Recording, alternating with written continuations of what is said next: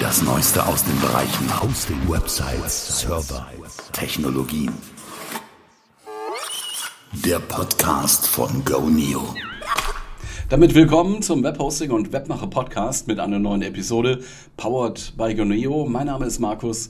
Hallo Goneo, wer sind wir? Goneo gibt es seit über 15 Jahren jetzt. Wir sind Spezialisten für günstiges, für sicheres, für schnelles Webhosting, für E-Mail, Managed Server, Domains. Finde mehr raus über Goneo unter www.goneo.de und wir vielleicht auch mal einen Blick in unseren Blog auf der Webseite. Links zu allem, was ich hier sage, übrigens in den Show Notes auch. Es gab eine längere Pause jetzt in der Abfolge der Postcard der Podcast-Episoden, ja, was damit zu tun hatte, dass ich eine Reihe von Tutorial-Videos gedreht habe, produziert habe, speziell für EasyPage 3. Das ist eine recht zeitaufwendige Angelegenheit und äh, das hat damit zu tun, wir haben einen neuen Webbilder im Angebot seit einiger Zeit zwar, EasyPage 3.0, ähm, aber wir haben auch festgestellt, sicherlich brauchen die Userinnen und User dafür noch ein bisschen mehr Support in Form von Anleitungen, in Tutorials eben. Und das haben wir auch mit einer Umfrage herausgefunden, wo die Fragen liegen, wo die Probleme liegen und die Themen sind, haben wir jetzt nun auch äh, eruiert und herausgefunden und jetzt die entsprechenden Antworten dazu in Form von mehr Know-how, Artikeln und äh, Tutorial-Videos produziert. Ja, diese Tage ist ein neuer Social Media Service gestartet. Meta hat über Instagram, und Instagram gehört ja zu Facebook Meta, ja, Threads gestartet. Das ist immer auf Deutsch ein bisschen schwer auszusprechen, Threads, aber so heißt das auch. Man sieht jetzt den einen oder anderen Kontakt auch schon in seiner Timeline irgendwo, ja, bei, bei Twitter oder wo auch immer, ähm, dass jemand da jetzt aus Deutschland Threads benutzt oder benutzt hat, so als Early Adapter sozusagen. Ähm, momentan ist es so, dass Instagram die Nutzung offenbar aus dem deutschen, aus dem europäischen Raum ähm, nicht duldet, also dass auch wirklich äh, äh, äh, verhindert wird. Ja, Threads gibt es offiziell nicht in Deutschland und als Grund dafür werden EU-Datenschutzregulierungen bzw. Verbote genannt, die da die Ursache für diese Entscheidung sein sollen. Ähm, das Stichwort hier ist die Verknüpfung der Daten mit einem mit einer großen Plattform, mit Facebook eben. Und das verbietet dieser Digital Markets Act, DMA der EU. Die EU will damit verhindern, dass große Unternehmen ihre Nutzerbasis jetzt dazu einsetzen, von Start weg durchzustarten und kleinere Konkurrenten damit zu, ähm, äh, zu verhindern, einfach nicht mehr sichtbar machen und ähm, damit alles dominieren können. Das soll verhindert werden. Umgekehrt hat, äh, wie ich das so sehe, kein europäisches oder auch kein deutsches Unternehmen den Ehrgeiz entwickelt, jetzt so schnell mal so in dieser, ähm, in diesen, in diesen ganzen Querelen um Twitter einen ernsthaften Twitter-Konkurrenten mal aufzusetzen und ins Internet zu schießen. Dazu muss man dann sagen, dass es auch daran liegen könnte, dass es einfach kein Unternehmen gibt, das das so schnell umsetzen könnte wahrscheinlich. Ja? Man wundert sich ja immer über die Massen an Mitarbeitern bei so Diensten wie Twitter, früher zumindest, bevor der Elon Musk da mehr als die Hälfte einfach mal rausgeschmissen hat. Ähm, massiv viele Leute da drin. Wozu? Was machen die eigentlich alle so den ganzen Tag? Ja, diese, diese ganzen Firmen, so Google, Amazon, Facebook, Apple und so weiter hatten in, in einer Wachstumsphase einfach massenweise Leute eingestellt, direkt von der Uni weg, einfach damit sie auch nicht bei der Konkurrenz anfangen zu arbeiten. Das heißt, äh, lieber lässt man da zu, dass die Produktivität nicht allzu hoch ist. Hauptsache, die arbeiten nicht für den Konkurrenten. Offenbar ist das so, aber immerhin, die Leute sind da, und wenn es jetzt auch mal heißt bei Instagram, so, äh, die hatten ja auch ihre äh, Entlassungswellen, wir brauchen da jetzt mal so einen Twitter-Clone, muss funktionieren wie Twitter, so ein bisschen anders, damit es nicht so eins und eins ist, ja, äh, dann haben die in ein paar Wochen ein Produkt dazu fertig. Das ist jetzt vielleicht so, was man so hört, nicht so eins zu eins äh, oder 100 Prozent ausgereift, ähm, aber wenn Threads momentan so weiter wächst, kann das ein tatsächlicher Konkurrent für Twitter werden. Da ist sich die Fachwelt äh, mehr oder weniger einig. Und das kommt jetzt zu so einer Schwächephase bei Twitter hinzu, wo auch die Werbeeinnahmen eingebrochen sind. Also wirklich runter bis auf die Hälfte. Also äh, nicht nur so ein bisschen gesunken, sondern offensichtlich gibt es da wirklich ein Problem mit den Einkommensströmen über die Werbung.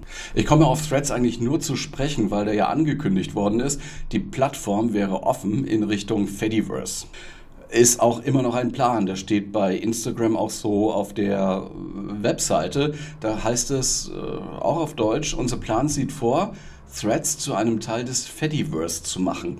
Dabei handelt es sich um ein soziales Netzwerk, das verschiedene Server umfasst, die von Drittanbietern betrieben werden. Ja, von sehr, sehr vielen Drittanbietern übrigens.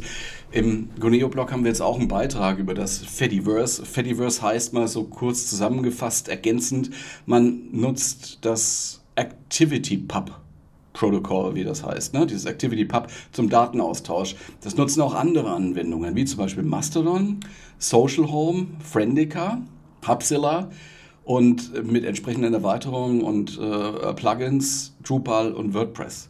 Also bei WordPress kann man Activity Pub empfangen, senden, äh, man braucht dafür aber ein Plugin. Mit äh, Friendica habe ich ja hier bei Goneo auch mit einem kleineren Shared Hosting Account auch mal experimentiert, einige Zeit lang und dann mal eine Installation eingebunden ins Fediverse. Das lief auch eine Zeit, aber dann ist diese Fediverse Warteschlange vollgelaufen und der Server bzw. der Account konnte das nicht mehr abarbeiten. Es war ein, also so ein geteiltes Server, ein Shared Server, ganz normaler Webhosting-Server. Grundsätzlich kann man das installieren, man kann damit entwickeln, ausprobieren und so weiter, klar. Aber produktiv einsetzen ist ein bisschen schwierig geworden. Ähm, das hat nicht lange gut funktioniert. Im Kundendienst gingen dann die roten Lichter an sozusagen und ich musste die Installation dann erstmal tot machen. Vielleicht nehmen wir den Faden mal bald wieder auf mit Friendica, mal gucken, was man da machen kann. Ähnliches berichten ja auch Betreiber von Mastodon-Instanzen, also sehr viel Overhead in der Kommunikation. Und wenn man sich die Betreiberlandschaft so ansieht, alles sehr, sehr heterogen. Alle machen eigene Regeln. Ähm, so meiner Einschätzung nach ist eine, eine, eine Fediverse-Anwendung wie Mastodon an sich jetzt erstmal keine Konkurrenz zu Twitter. Da kann man gleich bei Twitter bleiben ne? und, und, und gibt sich halt die Wirren, die Elon Musk da produziert hat. Wenn man allerdings jetzt Threads betrachtet und Threads da wirklich reinknallt, dann könnten sich die Schwerpunkte schon so ein bisschen verschieben. Allerdings fangen Mastodon-Admins zum Beispiel jetzt an, Threads zu blockieren. Also kann ja jeder Serverbetreiber machen, wie er möchte. Es ist offen, ja, das ist Fediverse. Das sind dann ein wenig an die, ja, äh, wer das vielleicht noch kennt, diese, diese Mailbox-Szene vor dem Internet, so 1990er Jahre oder noch früher, damals äh, vor dem Internet, als man sich mit äh, Akustikkopplern per Telefon auf Servern einwählen musste. Diese Mailboxen waren auch mehr oder weniger miteinander verbunden, aber das war ein Netzwerk in Nutzerhand, ohne zentrale Kontrolle. So ähnlich funktioniert das jetzt auch mit dem Fediverse. Natürlich basiert das alles auf dem Internet, ja. Social Media, ja, Threads auch wegen, was tut sich in der Social Media Szene, denn Social Media ist auch für Webseitenbetreiber wichtig. Da holt man sich auch den Traffic ab letztendlich, das nutzt man als Promotion-Oberfläche. Wäre also schon wichtig, wenn man so ein besser funktionierendes Twitter hätte. So wie das jetzt ist, ist Twitter ja schon ziemlich kaputt, kann man sagen. Ne? Äh, die Nummer eins in Social Media war Twitter in Deutschland nie. Das war in anderen Ländern sicher anders, vorzugsweise in den USA. Da hat Twitter eine andere Bedeutung. Hier war das eher so ein Tool für ja, Politiker, Journalisten, Meinungsmacher haben sich da ausgetauscht. Das Erstaunlichste an dieser Angelegenheit um Threads ist die Agilität, die äh, Meta hier neben der Geschwindigkeit, neben der puren Geschwindigkeit der Entwicklung da einfach in den Tag gelegt hat. Ich meine, sie haben sich erstmal extra umbenannt, weil sie Metaverse machen wollten. Die wollten also äh, was ganz was anderes aufziehen, wollten da in, in virtuelle Welten, ins Metaverse wachsen und haben da auch sehr, sehr viel Geld ausgegeben, Millionen und Milliarden Dollar.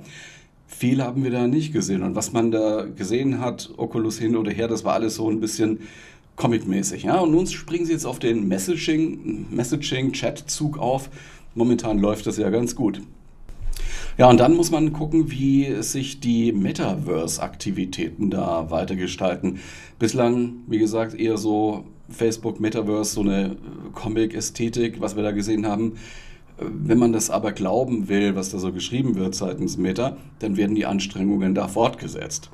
Jetzt ist vor kurzem auch mal Apple aufgefallen mit einer, ja, mit einer Aktivität in Richtung virtuelle Realität oder besser augmentierte Realität mit der Apple-Brille. Ja, das Ding kommt vielleicht nächstes Jahr, wird dann ziemlich teuer sein und äh, wahrscheinlich eigentlich nur so eine Art Vorprodukt, Vorbote für, ja, eine ganze Serie an Produkten in diese Richtung, die Apple in den Folgejahren dann bringen will.